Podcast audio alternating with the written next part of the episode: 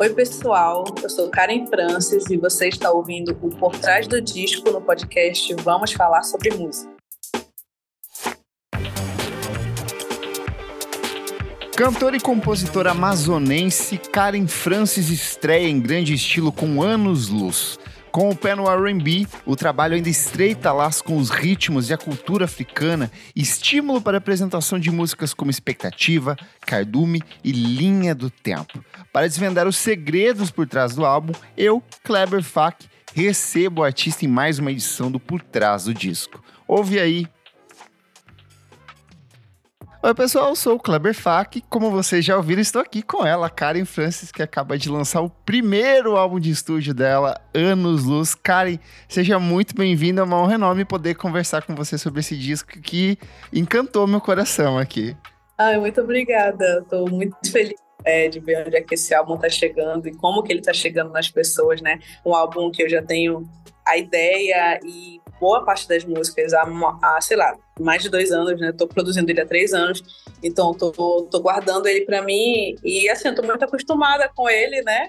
E aí é muito legal ver como que as pessoas estão recebendo ele. Boa. Vamos começar falando sobre isso mesmo. Você lançou seu EP lá em 2018, né? O Acontecer. E aí veio a ideia de fazer um disco. A ideia era meio que logo em sequência você já lançar esse disco, mas aí veio uma coisa chamada pandemia, que meio que acabou dando uma freada nos seus sonhos aí. Mas como que foi organizar esse processo todo e de fato botar esse disco na rua? Então, eu lancei o EP Acontecer, né, com os meus 18 anos. É fácil de lembrar, eu nasci em 2000, então 2018, tinha 18 anos. 2019 eu comecei a pensar na ideia desse álbum. Era para ele ter 10 faixas. Eu queria que fosse desde sempre já. É, e isso eu fico muito grata, não só a mim, mas também a Elisa Maia, que fez a direção artística comigo, que foi muito parceira, assim, né? Pô, ela tinha um, um, um tempo, a gente tinha um tempo para produzir. Ela passou três anos comigo. Isso foi muito incrível. É, eu queria que fosse um álbum de R&B, né, que eu gosto muito, mas principalmente também de Afrobeat, é, que é uma parada que eu gostava muito já, mas que é, eu, eu, querendo ou não, não tinha tantas referências e, de verdade, assim, eu queria criar uma referência para mim mesma, sabe? Não, vou fazer, vou colocar isso no álbum e eu vou gostar de ouvir e vou gostar de cantar. Então, foi isso. Só que aí a gente no princípio, né, eu e Elisa fizemos uma reunião presencial e quando a gente marcou a outra reunião, a pandemia já tinha chegado e lockdown e ninguém sai e é isso. E como que foi botar esse disco na rua dentro desse processo todo caseiro, com toda a distância aí? Cara, foi, foi muito doido, assim, né? O processo de produção, a gente fez muito remotamente, né? Mas durante esses três anos, digamos que a pandemia deu uma amenizada em alguns períodos, consegui também fazer algo presencial. As gravações tinham que ser no estúdio, né? Uhum. É, e além de eu estar produzindo com produtores de São Paulo e outros lugares, também cheguei a produzir lá em Manaus, né? Estive bem submersa, assim, nesse processo. E hoje em dia lançar ele, de verdade, assim, acho que além de ser um, tá sendo um grande sonho, tá sendo um grande alívio também, porque é, era algo que estava ali e que eu queria lançar de uma forma bonita. E eu acho que eu estou conseguindo, de certa forma, fazer isso, sabe? Fantástico. O disco tem esse nome, Anos Luz. A imagem de capa você parece uma, meio que uma astronauta ali. Queria que você contasse um pouco sobre a estética, sobre essa história, esse processo criativo para além das músicas que envolve esse trabalho. Cara, Anos Luz, eu acho assim, eu tenho uma equipe que trabalha comigo, né? Tem uma equipe de assessoria, designer, é, a Ana, que Ana Suave, que faz a direção das minhas coisas, direção criativa, né, do visual, inclusive ela fez o direcionamento desse, desse ensaio. É, eu acho que a gente se vê muito como joia, assim, sabe? A gente se vê muito como pérola. E eu, eu via esse álbum dessa forma, eu via o meu trabalho artístico dessa forma, principalmente por conta de onde eu venho, no sentido de eu, eu sou uma menina negra, jovem, eu sou filha de moçambicana, é, amazonense, nasci no interior do Amazonas. Então são vários recortes aí que muitas vezes, longe de me, de me entender necessariamente como cosmopolita, mas muitas vezes entender o meu lugar no mundo, entender as minhas influências culturais e o que, que elas representavam na minha vida se tornava confuso, sabe? Acho que principalmente na minha infância, assim, quando eu, a minha mãe falava fala português, português de Portugal com sotaque, meu pai falava português, fala, né, português, é, brasileiro no caso. E, e tinha ali uma confusão dos sotaques a princípio e depois tiveram várias outras confusões. Eu sempre me entendi como uma menina negra, num lugar que é, pouco via e entendia minha negritude, é, que tinha muita questão do, do, do, embranquecimento, né, que rola muito no, no estado do Amazonas, não só com pessoas negras, mas também com pessoas indígenas. Então, tudo isso fez eu querer falar sobre algo, né, que, que me representasse enquanto alguém que está tentando vencer várias coisas e virar o jogo para gerações, para várias gerações anteriores, gerações que eu não convivi, gerações que estão do outro lado do continente, sabe? Tudo isso fez eu pensar nessa ideia de anos-luz. Isso foi um, uma construção coletiva, não foi só minha, uhum. foi equipe, principalmente com a Ana, com o Luiz, que fez, aqui, que fez o design da capa. Então, pensando muito também na, na ideia do afrofuturismo, né, que o futuro ele é futuro, mas ele é muito presente, ele também é muito passado, né? Então, eu não deixo de considerar toda a minha ancestralidade quando eu penso no futuro e qual futuro eu quero ter. Acho que Anos Luz é muito sobre isso, assim, uma menina que está aí é, é, falando muito sobre essa questão do tempo, da linha do tempo. O tempo está muito presente nas minhas músicas, em Cardume está lá, em Linha do Tempo está lá. É, é isso. É, é foi toda essa viagem que a gente pensou. Perfeito. Abraço pro Luiz Almeida, que foi ele quem foi lá no grupo dos apoiadores do podcast e jogou e falou: olha, saiu esse disco aqui, vocês precisam ouvir. E aí, meia hora depois, já tava todo mundo comentando felizão ali com o disco. Não, maravilhoso, cara. Amo muito. Boa. É, você falou um pouco sobre essa questão de você ir pesquisar e atrás de afrobeats. Ouvindo o disco, vem muito nomes recentes de R&B, tipo Cisa. Eu consigo pegar ecos, talvez, de Tuyo e alguns outros nomes recentes da música brasileira nesse sentido. Mas eu queria saber onde que você estava mirando, assim, que referências você foi buscar para esse disco. Principalmente essas referências a Leymar, assim, que apontam diretamente para o continente africano. Principalmente quando a gente chega ali pela segunda metade do trabalho, fica um pouco mais claro, né? Total, total. É, é, era essa ideia mesmo, assim, é, de ser um disco que conversasse com RB, Afrobeat, também um pouco com rap, trazendo artistas do rap, né, para somar nele, todas elas são do rap. A Naira hoje faz. É, passei muito pelo samba rock, também pelo pop, RB, mas eu conheci ela quando ela, com, com os trabalhos de rap.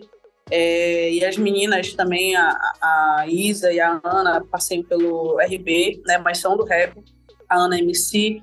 Então, a ideia, assim, do início, era eu fazer um disco. Eu queria muito fazer Afrobeat, porque em 2015 viajei para Moçambique com a minha mãe, passei um mês lá, conheci o Kizomba e, e conheci Afro, Afrobeat também, mas em Moçambique nem tanto como o que acontecia na Nigéria, né, que é o que é bastante referência para mim, assim. E aí, cara, eu ouvia, eu, eu, eu sempre fui muito emocionada, assim, com a música. Então, eu sentia um calor, uma paixão, uma coisa assim de doer, sabe? E eu não tinha com quem falar, eu não tinha quem, com quem comentar, as pessoas não ouviam, assim, ao meu redor e tal. Falei, cara, eu preciso fazer isso, eu quero fazer isso, eu quero que quando alguém falar sobre Afrobeat, a pessoa fale de mim, né? Então, eu fui buscar essas referências que eu na verdade, somei as referências que eu já ouvia, né? Ouvia muito Davido e MLAD, que faz Afropop. Ouvia, eu gosto muito, assim, muito, muito. Foi referência, bastante referência pro álbum Artistas que são de Cabo Verde, com a Mayra Andrade. Já falei muito sobre isso. É, mas aqui no Brasil também é, me encheu de alegria quando eu comecei a, a conhecer mais o trabalho da Lued Luna. Ela é muito uhum. referência, muito mesmo, assim. Tanto que, olha só que doido Proveito, que é a música da Led Luna com Zodzilla, foi uma música que fez eu começar a trabalhar com Tico Pro, que foi que produziu Proveito. E eu falei assim, cara, isso aqui é incrível, eu preciso trabalhar com uma pessoa que, inclusive como ele, né, que já fez trabalho com pessoas também do continente africano. Isso para mim é muito importante, sabe? E é isso, assim. Agora, sobre o RB, eu, eu sempre gostei muito da forma que a Cisa canta, que ela canta tudo muito sincero, assim. Eu gosto muito da, da métrica da melodia dela, porque eu fico impressionado no como que ela decora aquilo, porque é uma melodia totalmente sem forma, digamos que sem forma pop, assim, sabe? Uhum. É... Mas que vira pop no fim das contas. Não, com certeza, total, vira muito pop, assim, é muito pop. Só que o desenvolvimento, a criação é uma forma muito livre, assim.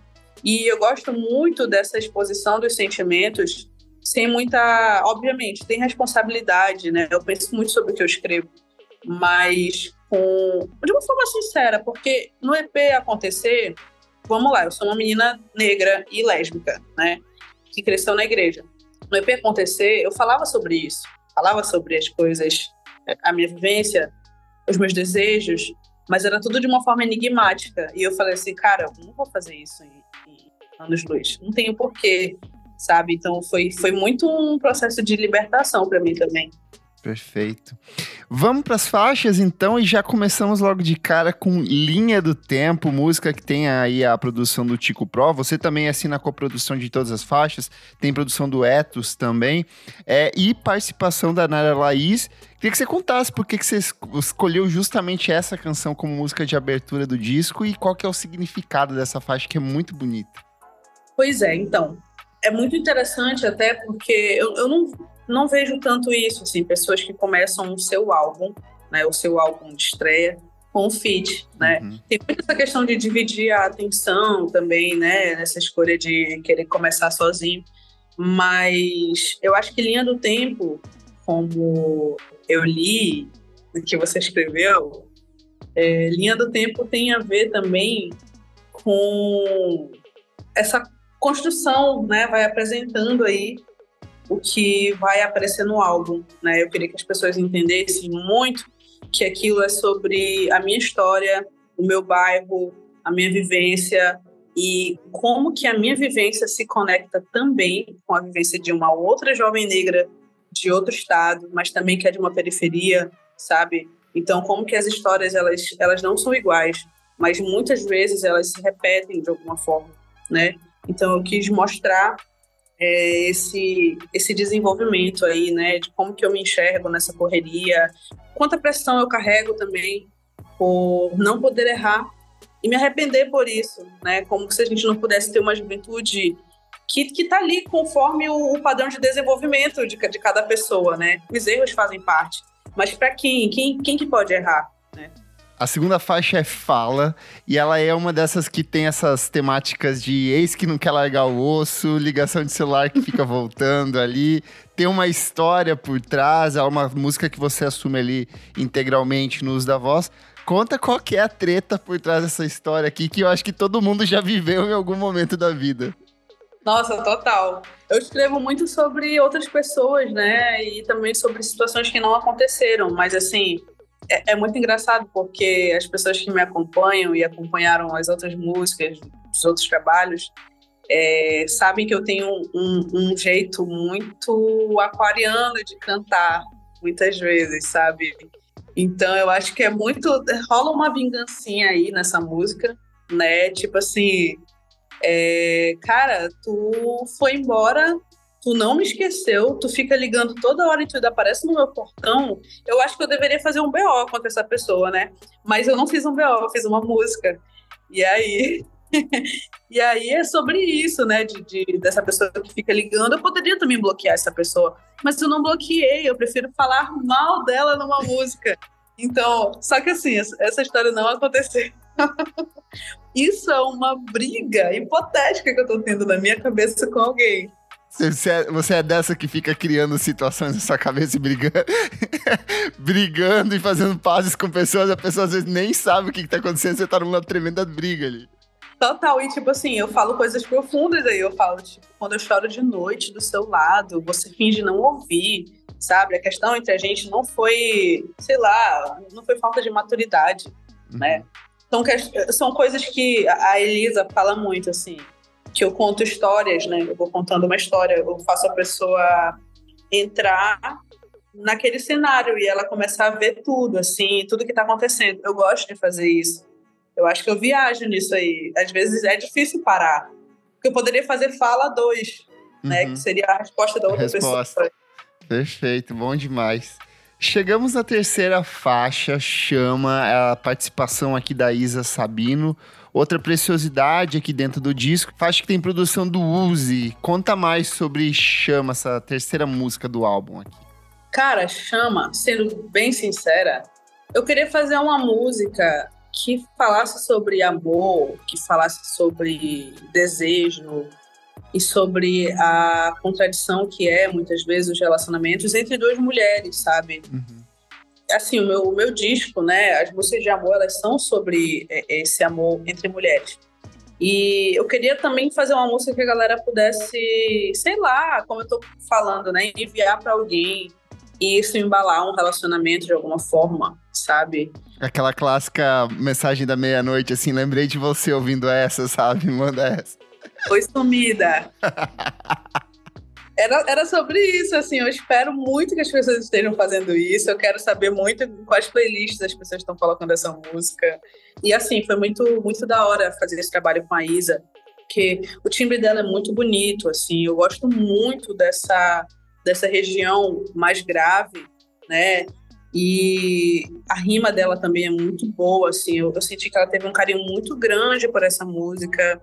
É, na produção, a gente, a gente tentou fazer da forma mais bonita, assim. Ao mesmo tempo que eu considero uma produção simples, assim, no, no quesito de mais voltada para o pop, um RB com, com cam poucas camadas ali, não é como se fosse confissão que eu coloquei instrumentos é, é, orgânicos, né? Mas eu acho que supre muito bem assim o interesse, a, a ideia, né? A ideia da música, o objetivo da música. É, eu acho que todas essas três primeiras faixas aqui, elas têm uma coisa bem reducionista mesmo. É, o foco parece que é a palavra o tempo inteiro do que você está cantando, né? Boa. Já que você puxou, chegamos então em Confissão e ela tá ali disputando, talvez, com, com o Kaidu, minha expectativa, o título de melhor do disco, assim. Ah. Que, foi, eu acho que a primeira que me, me bateu de cara, eu acho que porque justamente dá uma ruptura muito grande do que você vinha trabalhando nas três primeiras. Tem participação da Ana Suave, é, tem baixo do Cassinha aqui tocando também, participa, participando dessa música, mas principalmente é, os seguintes versos. E me faltam as palavras nessa de tentar falar. Logo eu que sou poeta, versalizo expressar. Eu achei isso tão bonito, isso me pegou de um jeito assim que, cara, a dificuldade de expressar uma coisa tão forte que está impregnada dentro dessa letra. Fala mais sobre essa música que é lindíssima, que tem um arranjo muito bonito também. Ai, cara, que legal, que legal mesmo. É, essa música, é, eu tenho, eu sou suspeita para falar, que eu fiz essa música com a Ana Suave, que é minha namorada, né? E a gente é muito parceiras assim nos nossos trabalhos. A Ana é uma, é, ela é poeta e ela escreve muito bem. Então essa parte da música foi ela que escreveu, né? E aí tem momentos que eu pego emprestado parte que ela canta porque eu falei, cara, isso é tão bonito que eu uhum. quero muito cantar, entendeu? Aí ela deixou, ela falou, não, tá bom, a gente vai dividir. Mas isso, assim, é muito sobre a nossa relação mesmo, sabe? Tem várias coisas aí que, que são ditas, né? Ela fala você sabe que eu quase não sonho dormindo, isso é, isso é verdade, ela quase não sonha. Eu sou uma pessoa que sonha muito, toda noite estou sonhando. E, mas é isso, esse sonho que ela está falando é num outro lugar. Deixa eu te apresentar meus planos.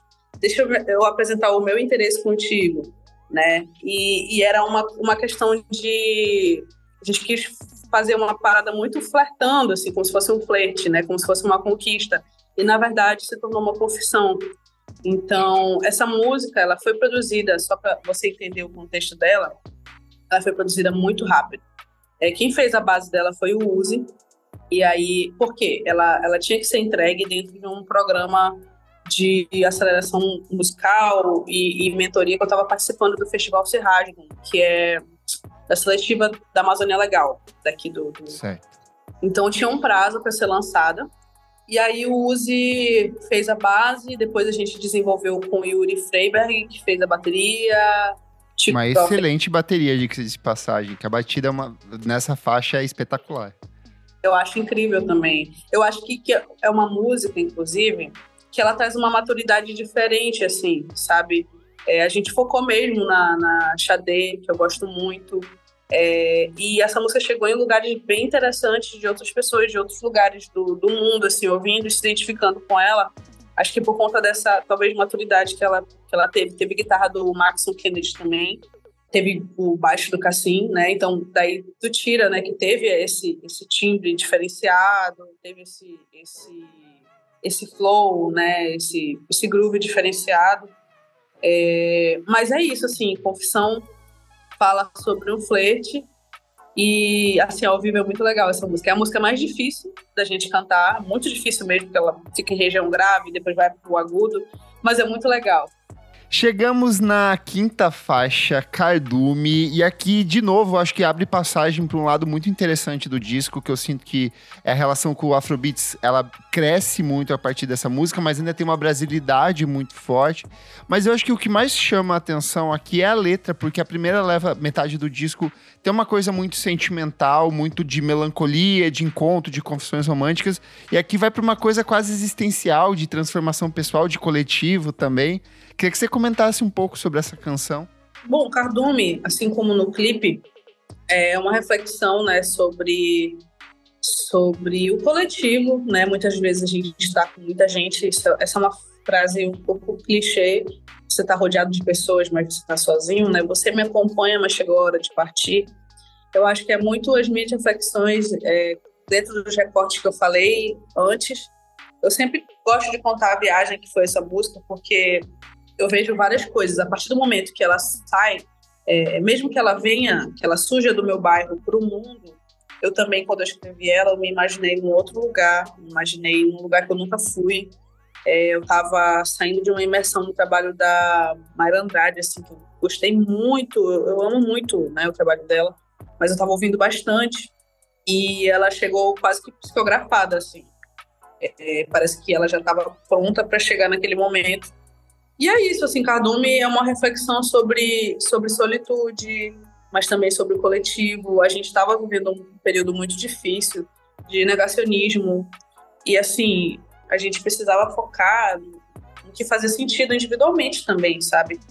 No que fazia sentido para o que a gente acreditava individualmente, né? Eu acho que desde 2017, que foi quando eu me assumi e quando eu comecei a reconstruir a minha espiritualidade, isso inclusive foi muito influenciada pela banda Tuyo, né? Uhum. É, esse processo de, de refletir sobre a minha espiritualidade, se é que tem coisas que eu acredito, se é que tem coisas que eu não acredito, que eu cresci num lar cristão, eu acho que eu, que eu desenvolvi uma, uma autonomia de eu conhecer as coisas e eu entender se aquilo fazia sentido para mim mesmo independente dos outros, assim, sabe?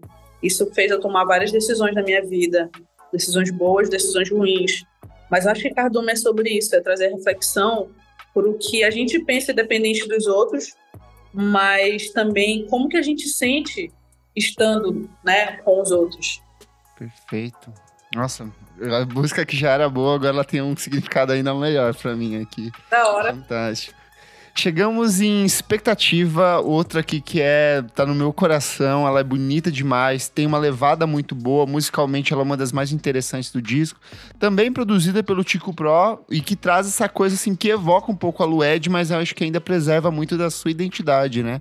Fala mais sobre expectativa, esse musicão aqui no, no disco. Cara, expectativa foi por muito tempo minha favorita. Eu lembro muito bem da vez que eu eu tinha escrito só até o pré-refrão. E aí a Elisa virou para mim e falou assim: Karen, é, oitava, joga lá para cima. Faz um refrão explosivo, assim, bota lá em cima. E a Elisa é muito boa. Então, é, para as pessoas, quando elas cantarem contigo, elas cantarem do fundo do coração, do fundo do peito. E isso rola muito, assim. É, é uma música que fala sobre preterimento, né? Ela fala sobre preterimento sobretudo sobre mulheres negras, né? Então, quando eu falo você nunca escolheria me amar, é porque amar é uma escolha, né? E a gente pauta as nossas escolhas baseadas em marcadores, em, em gosto, mas o gosto ele é uma construção social também. Uhum. É, então, quando eu falo também toda vez que você fala que sim, eu entendo como é me sentir naufragando em meio ao seu alto mar. Então é como se um sim não fosse um sim definitivo, ele te desestabiliza, ele não te traz certeza. Então você se sente naufragando no meio do alto mar de outra pessoa, da confusão de uma outra pessoa. Então eu quis trazer uma reflexão dentro de uma sonoridade pop, dentro de um clipe relativamente pop também, mas que foi feito de forma independente, né? É, sem patrocínio, digamos assim.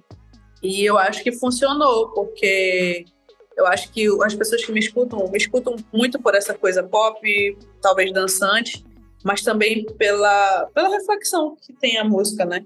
Chegamos na sétima faixa, Se Você Ficar. Essa aqui tem produção do RVLS, Guilherme Bonantes e de você mesma.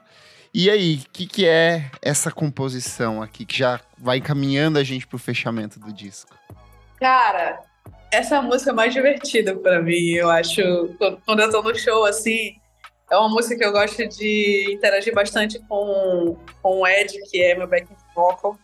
A gente faz muita gracinha nessa hora, porque é, é isso, cara. Essa música é gaiata, sabe? É isso, é gaiatice você, você fala, se você ficar, eu não me importo. Mas não é não me importo no sentido de tipo, ah, não ligo. É tipo assim, olha, se você quiser ficar, não tem problema nenhum, sabe?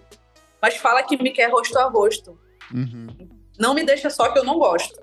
Tipo, você vai colocando uma série de critérios ali numa relação que que tá quase para ficar, tá quase para estar ali, mas você tá muito tranquilo. Então, eu acho que essa tranquilidade é a mesma que eu, que eu tenho quando eu tô cantando e quando eu tô escutando ela. É uma música pra gente se divertir, assim. Eu acho que não tem muita, muito, muita teoria sobre ela. É, é basicamente isso. Boa, boa demais.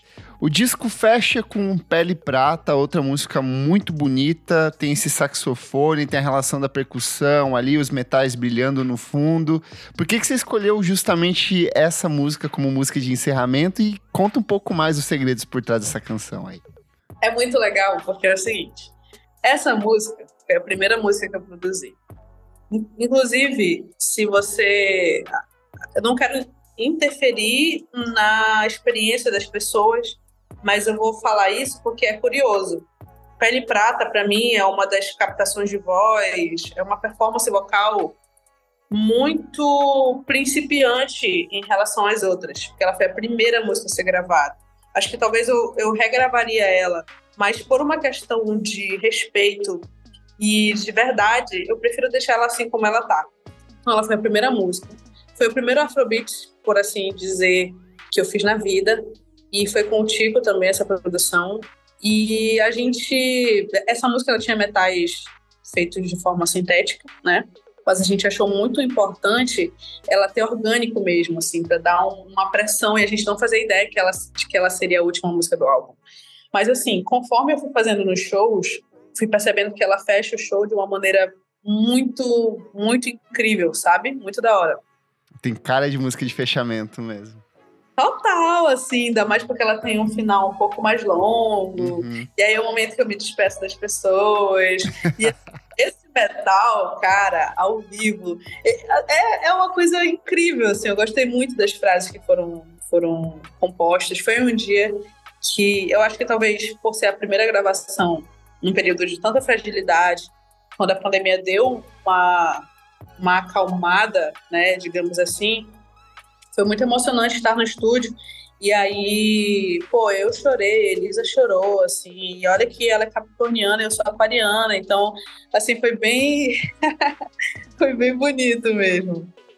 Perfeito.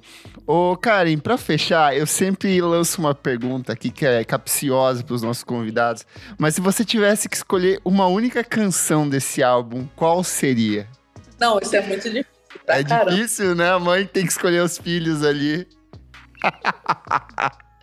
Mas eu vou te falar. Eu acho que Cardume. Porque Cardume, para mim, é uma, uma das composições mais bonitas que eu fiz. Eu acho que Cardume, talvez a segunda composição mais bonita que eu fiz, não, não está nesse álbum, mas está no álbum da Ana Suave com a Bruna BG, que se chama Lábios Pretos. Muito linda, assim, de verdade. Mas Cardume, acho que ela abraça e é uma boa representante especial eu acho. Ela abraça, e abraça o público também que vai ouvir, com certeza. Perfeito, excelente escolha. Ô, Karen, é, vai ter divulgação desse, desse trabalho em outros lugares ou não? É o Afropunk, gente. Eu tô focando nesse show lá, espero que as pessoas é, se identifiquem e vai ser lá em Salvador, né? Por enquanto é isso, assim, eu tô focando nisso e é isso. Perfeito. Onde as pessoas podem acompanhar o seu trabalho? Quais são os arrobas para seguir Karen Francis nas redes? é, arroba Karen Francis Music no Instagram, arroba Karen, acho que é Karen X Francis, que está no Twitter, é, Facebook, Karen Francis, é, TikTok, Karen Francis, tá tudo Karen Francis, tá? É gente? só digitar Karen Francis e quando você vê uma imagem de capa muito bonita com fundo laranja, você chegou no lugar certo. Exatamente. Eu fazendo carão lá. E aí você pode me ouvir em todas as plataformas, inclusive Lancei o Lyric Video lá no YouTube, para quem quiser, no meu canal, para quem quiser cantar comigo, lendo as letras e aprendendo para os próximos shows. Estou preparando esse show muito da hora para Afropunk, estou muito feliz. E já já tem mais coisas, gente. Eu pensando na frente, né? É, eu acho assim, eu estou muito feliz que o meu trabalho durante três anos está sendo muito reconhecido com anos-luz, mas tem coisas mais incríveis vindo aí, pode ter certeza. E eu tô me preparando para isso, já tô focando nisso. Aí, ó, não, não por acaso ela tá há anos luz aí, ó, tá sempre na frente. Boa. Karen, muito, muito obrigado pela sua participação, viu? Muito obrigada, muito obrigada pelo convite, muito obrigada, muito feliz. E é, feliz de uma pessoa que eu não conhecia, que não me conhecia, tá ouvindo e tá sentindo tudo isso. E, cara, tem coisas que eu tô me identificando muito com o que as pessoas estão falando. Então, tá chegando, tá chegando. O Por Trás do Disco é um projeto paralelo do podcast Vamos Falar Sobre Música. Apoie a gente em padrim.com.br barra podcast VFSM. Por apenas cinco reais por mês você tem acesso a esse e outros programas com muita antecedência. Eu sou o Kleberfac no Twitter e no Instagram e você também acompanha meu site musicainstantanea.com.br. Até a próxima edição.